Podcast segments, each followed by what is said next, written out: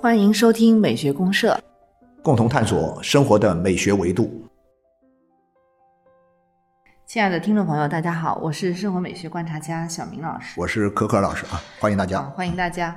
可老师，今天呢，一月二十七号，嗯嗯，刚好，其实今天是一个蛮特别日子，虽然我们快过年了哈。对对对对对对，马上再过两天就过年，但是其实，在更大的范围看，今天一月二十七号呢，是一个很重要的一个国际纪念日，是一个这个叫奥斯维辛是吧？奥斯维辛的大屠杀遇难者纪念日。对对对，他其实后来就是在二零零五年的这个十月一号的第六十次联合国大会，他通过了一个决议。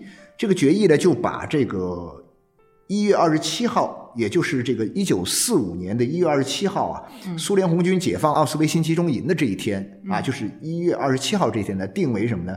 定为缅怀大屠杀遇难者国际纪念日。所以呢，一月二十七号这天呢，其实挺沉重的一天。明白明白啊，挺沉重的啊，今天其实挺沉重的。这一天呢，刚好也是就是说奥斯维辛解放的这一天。对对，那就是在这个二战结束四五年前夕嘛，就是差不多结束前夕，一九四五年的一月二十七号，苏联红军这个解放了奥斯维辛集中营。嗯，但这个集中营里面呢，那么长时间里面呢，好像是有超过一百万的犹太人在这儿遇难呢。数据呢，其实是有一些争议，好像是一百一十万到一百三十万人啊在这里被屠杀。但这里面呢，可能有一部分不是犹太人，对，百分之九十啊左右的以上是犹太人。对犹太人，所以算下来犹太人应该有一百万。对啊，是啊。那你整个的这个二战里面，真有超过六百万的犹太人被被杀害了。所以其实一说起这个事儿来，就是一件挺沉重的事情。就是，但是我觉得再怎么着也必须说一说，因为我感觉到就是今天我们的这个人类的文明的发展呢，到了今天这个时代，其实已经算是不错的了哈。嗯，比如说，很长时间以来，我们没有这样一种大规模的这种战争 啊，没有这样一种在因为大规模的战争而死去的。但事实上，这个各种苦难呢，其实还是不断在我们的这种生活当中哈。是的，尤其是这个二十世纪以来，因为人类掌握了很多科技的力量，哎呀，我们的屠杀能力大大提高了。就是人类真是真是要命。人类一方面他发明了很多这种，包括你甚至像原子弹这种东西哈，对呀、一个弹头下去，多少人就丧生啊？几十万人就丧生。那这种东西非常的非常的可怕。科技发展的时候，我们经常会讲到，哎，我们为它感到自豪的时候，我们觉得说，其实只是为它造福于人类的这个部分而自豪。嗯，但是和科技的发展，呃，特别是这个技术的这种进步所带来的这种，它其实像个呃双面刃一样啊，而且呢，带来的这种苦难，可能在很大程度上，比我们所从中获得的这个益处啊要大得多。对它这个中间呢，其实您讲的这一点，我就想我们有一个话题，其实可以聊一下，因为它跟我们这个美学的意味啊也蛮有关联。嗯嗯嗯。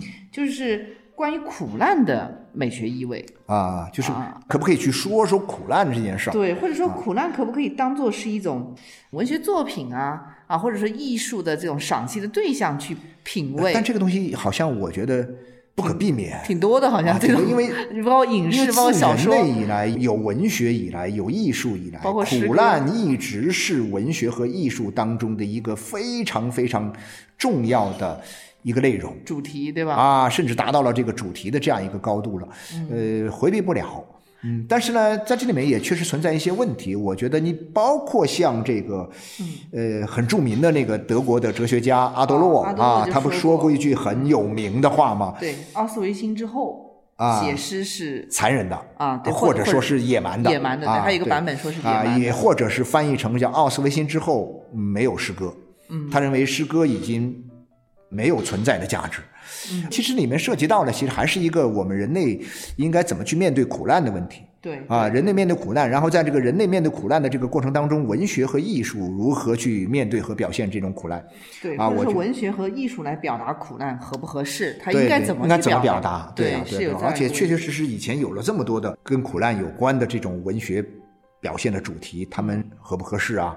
呃，我们应该怎么去看他们呢？这些东西我觉得都可以去聊一聊，因为这个东西我觉得人类不应该回避苦难。嗯对啊，对，所以说不能因为说马上要过年了哈，咱们欢天喜地过大年，咱们就在这一天就让它划过去了。我我们那音乐上听音乐，我们毫无疑问听这个莫扎特的安魂曲吧。我觉得哦这就是我，因为我一想到要聊这个题目的时候，首先想到的就是莫扎特的这个安魂曲这部这个很有宗教意味的一个，啊，对对对，没错，让灵魂安顿。对对对对对，就是是一个安慰死者的。这也就是我们讲到，其实大量的文学艺术的作品，他们写到了苦难的时候呢，其实都有一个很重要的一个主题，其实就是一个安慰性的主题，啊就是一种安慰啊。当然，这个莫扎特的这个安魂曲呢，它是一部宗教音乐，因为这个安魂曲它就是本身就是一种圣经里面好像对对对，它是那个弥撒这种宗教形式的一个分支啊，我们叫安魂曲。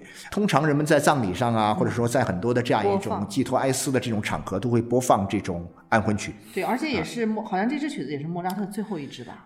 最后是写到这首曲子的差不多一半，就是他的第八曲当中的一个叫《落泪之日》。啊，这个里面只写了八个小节，他就啊就去世了。我们可以先听一下这首曲子的开头，非常感人的啊，对，呃敬堂咏开头这一段音乐，那个氛围一下就能出来。我觉得我们要聊这个话题的，说实在的，嗯咱一般平时也很难触及到这些比较沉重的话题哈。对啊，虽然我们身边的世界不一定很轻松，但是我们自己还是会。呃，在我们自己的 这样啊，对对对对，假装轻松一点啊，生活的很幸福很愉快啊，所以呢平时也不太会注意，但是呢，所以说我需要有点氛围，所以咱们先听听这个安魂曲的开头。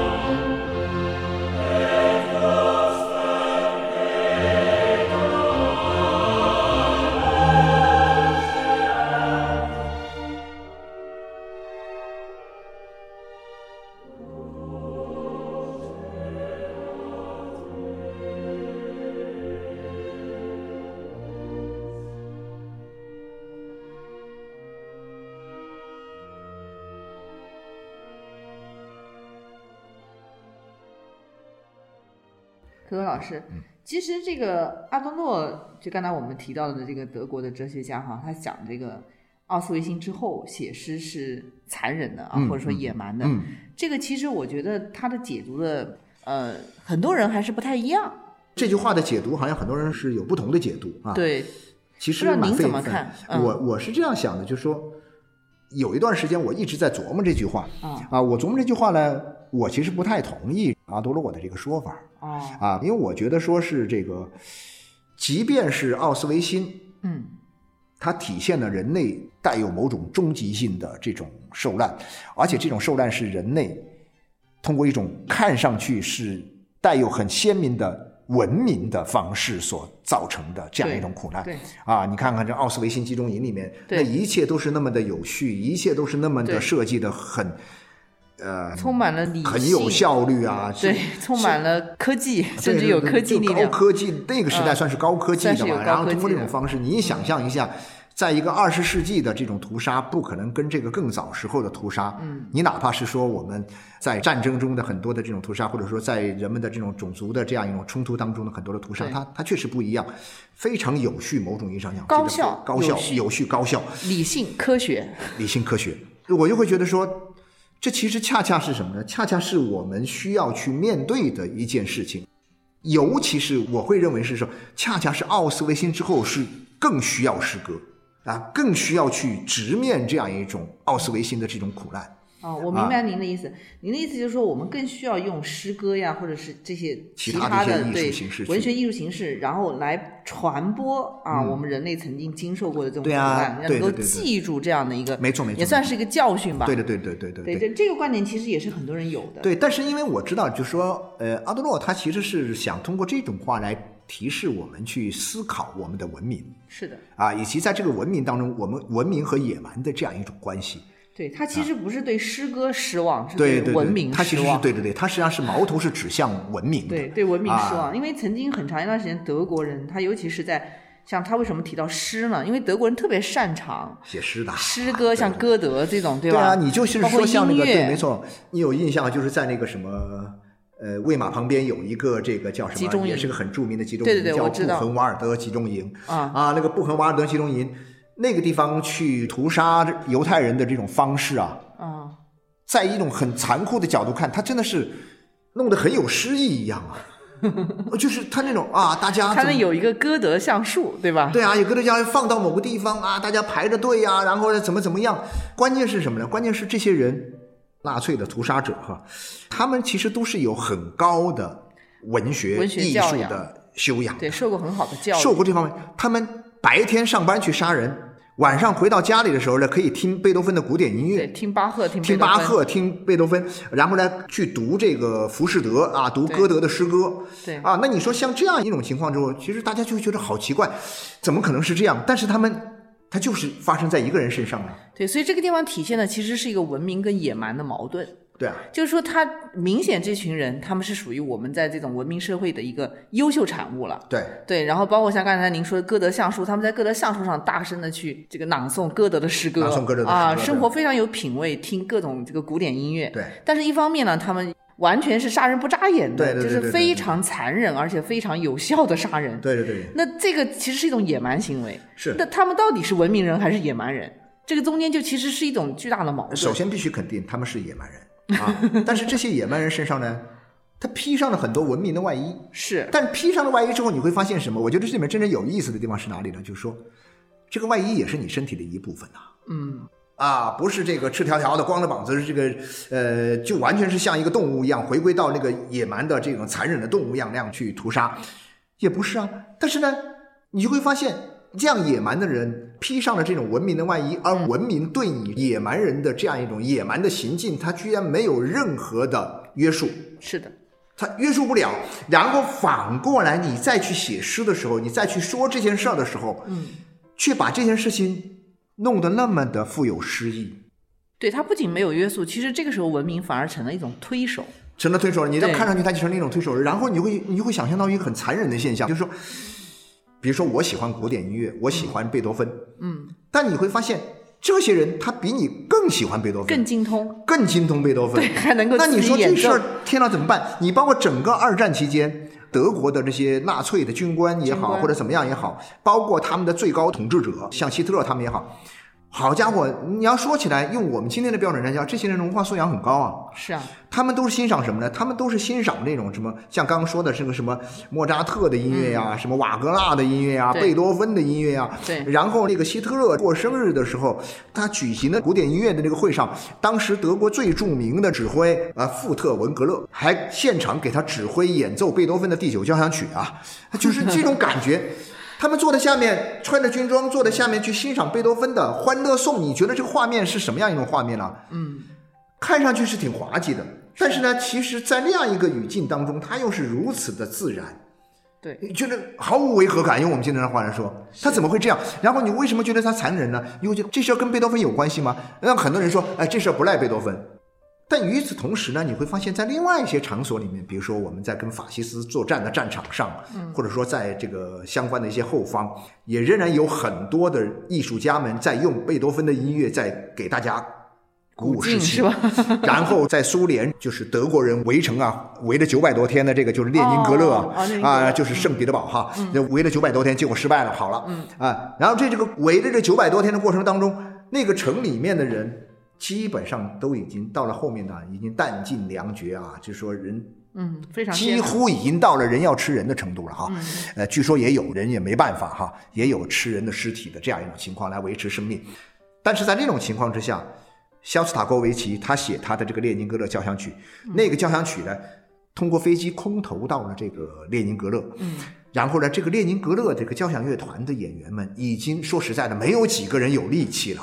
嗯，但是他们这样的那种情况之下，他们还要演奏，对对对，鼓起最后那么一点点气力啊，去演奏这个第七交响曲，用振奋士气。用古典音乐，用这样一种啊真善美的东西来给大家同样是古典音乐，同样是古典音乐，你能发现，所以说有时候我就会觉得很崩溃，所以我会理解这个阿多洛人一句话的意思，就是说，你一写诗，你就会有一种就是把伤疤打开来。有人在通过抚慰你的伤疤，通过去欣赏这种苦难，通过这个东西去获得一些荣耀啊。嗯，你写了一部战争小说，然后呢，挖掘的这个啊，我们讲到的这样一种战争中人的这样一种苦难，然后呢，你还因此报得大名，享受荣华富贵。你说这种事儿让人舒服不舒服？肯定不舒服嘛。对它这个其实是这样，文学它有时候呢，它会让人感觉有一种满足啊，有一种这种好像美感，但实际上苦难本身是极其痛苦的，对对对，所以就是他这个地方就觉得你可能扭曲和异化。是，也就是说，他可能会让我们觉得说，其实文学和艺术啊，它可能确确实实在一定程度上呢，它没有办法真正的去触摸到那个触摸到那个最核心的苦难，对，我觉得是的。反而是什么呢？从另外一个方面呢，会让人呃把这种人类应该正确面对苦难的这种方式啊，给它扭曲了、改变了。对，这是啊有可能的，就是说这个地方要看你呃具体是怎么样，它有这种可能性。对啊，对啊，对啊。对，其实柯老师，我刚才听您讲这个，嗯、包括您您描述他们对音乐这个感觉哈，包括这个德国纳粹当时一边听着古典音乐，这个，嗯我觉得阿多诺的这个看法里面，像刚才您说，比如说他们听贝多芬，贝多芬是没有过错，对吧？对啊，我们一般都是这样说的嘛。巴赫是没有过错，但其实阿多诺的这个观点里面，他是认为是有的。啊，他认为是有的，对啊。对他认为这些就是德国人引以为傲的，这么一直以来的人类文明进程中有非常巨大作用的、嗯这些，影响到我们可以说人类的很多在未来发展的。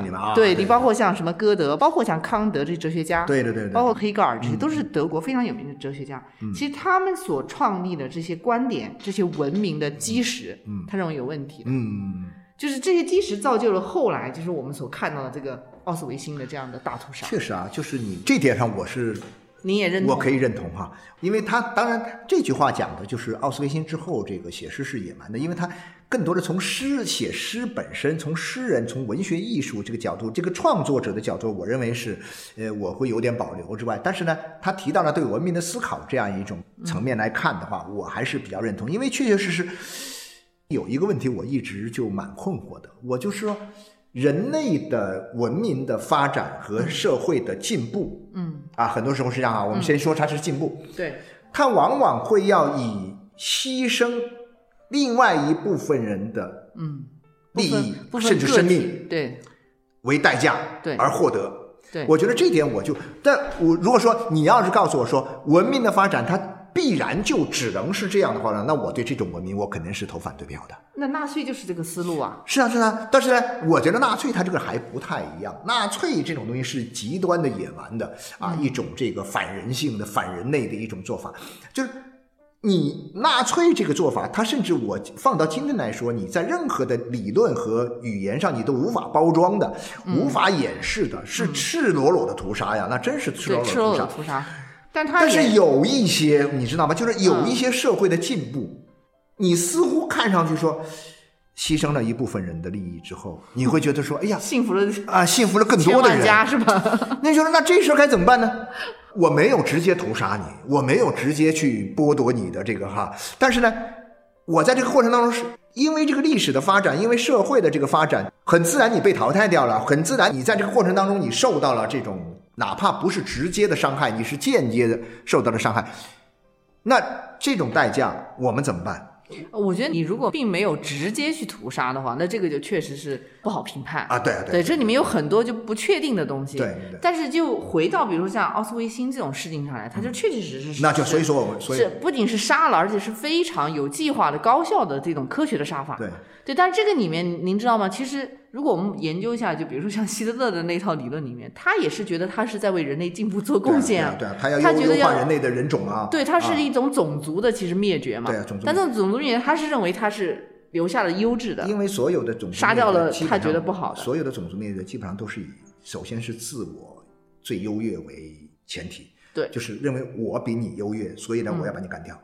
啊，然后呢，它不是一个人类生存的共同体的概念，嗯，它是一个这样一种集权的概念，嗯，啊，是一种极端恐怖主义的概念。对，所以他们的观点也是这样，就是说你历史要进步，人类要前进，你总要付出一些代价。比如说种族这种事情，那就应该是优胜劣汰嘛。啊，所以他也是觉得他在用文明的观点在为他的野蛮行径在做解释啊。对，这就是我们讲的有两种这种观点呢，其实它经不起推敲的一个原因在哪里呢？我觉得就是我们通常讲两种理性哈，一种是所谓的工具理性，一种是所谓的这个叫价值理性。这件事情在工具理性上，你包括像他们希特勒，他们用这种方式去杀人，在工具理性上是。是经得起推敲的，是很合理的，很 OK 的，是吧？呃，他们怎么样高效的、有效的啊？运用最先进的手段、最有效的去杀人啊，然后完成他的目的啊。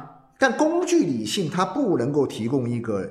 价值的一个标准，其实真正的问题是出在价值理性上。价值上，价值理性上，因为这个种族比那个种族优越的任何一种观点，在价值理性上是站不住的，站不住的啊，说不通。就你凭什么觉得你的种族就优越？对对对对，这个是没有办法的。这个是没有办法解释的。对对对，有些你从工具的层面上讲，确实是我们可以讲啊，甚至我们讲到在文明这个概念里面，其实我认为也包含着这样两个东西在里面。对，就是有一些文明确确实实比你那种文明是要高级的，比如说。呃，也就我就会想到哈，在当年英国人殖民印度的时候，当时呢，印度它的文明发展程度，你要说啊，印度是个文明古国，它好像很厉害，对不对？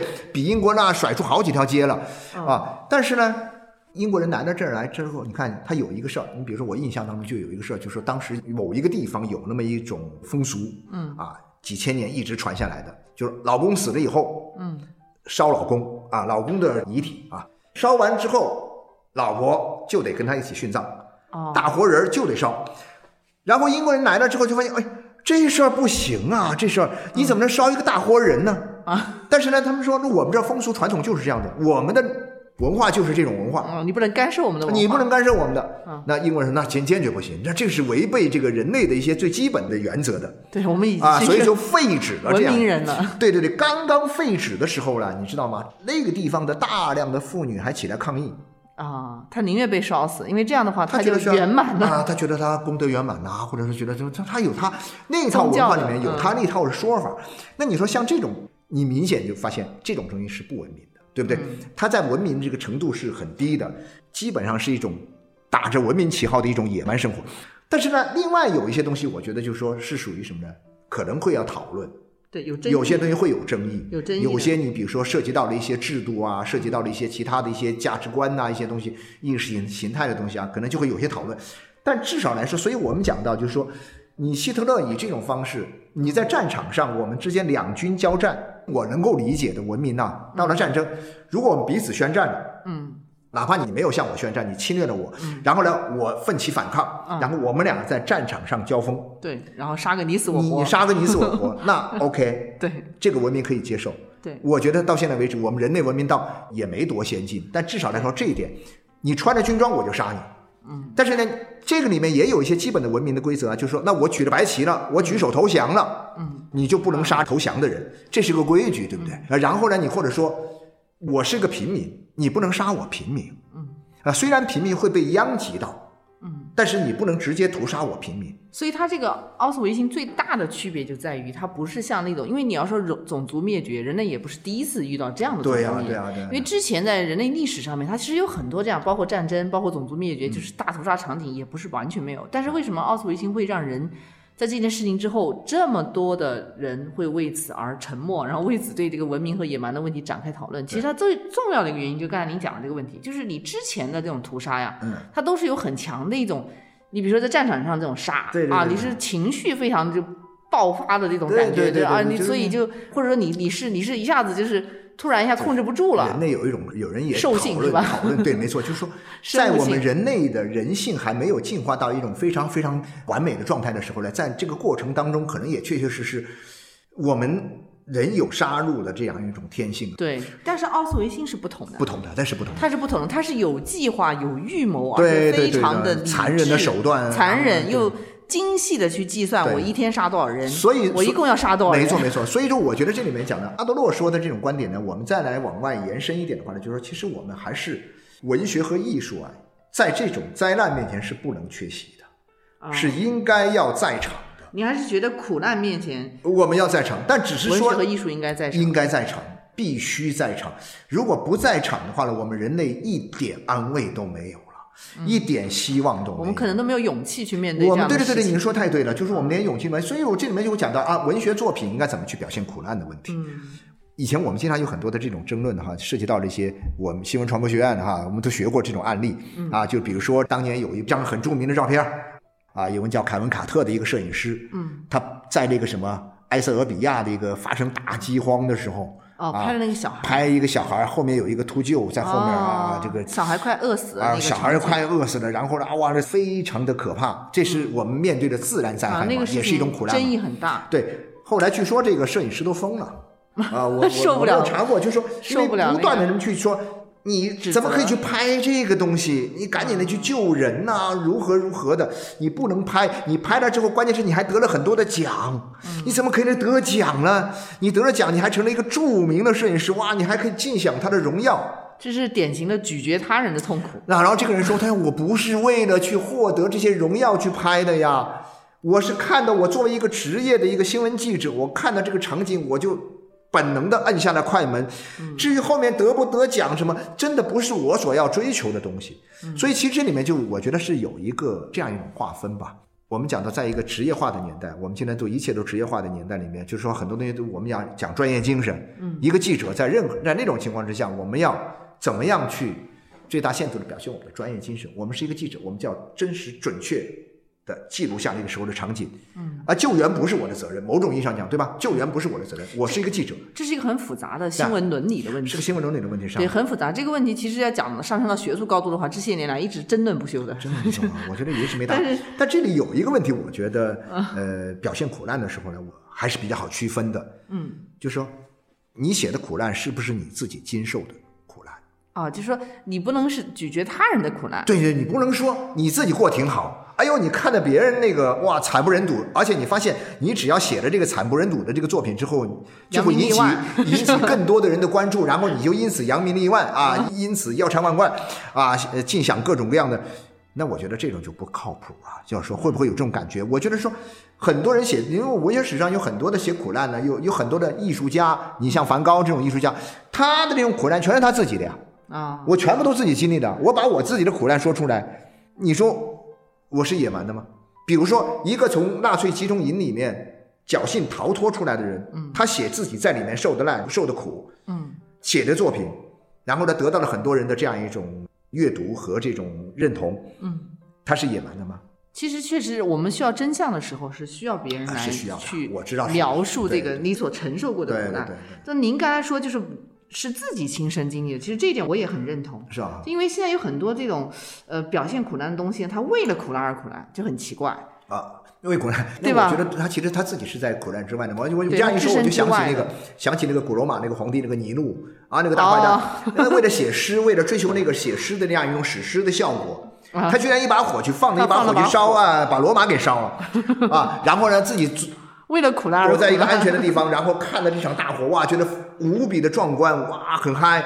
你苦难怎么可以嗨嘛？你我觉得就是很多写苦难的人，他是这样的，他很多时候会有两个结果，一个结果呢是什么？是得到了一种缓解，嗯，啊，心灵得到了安慰，释放，把内心里面经历的东西把它释放出来。对对。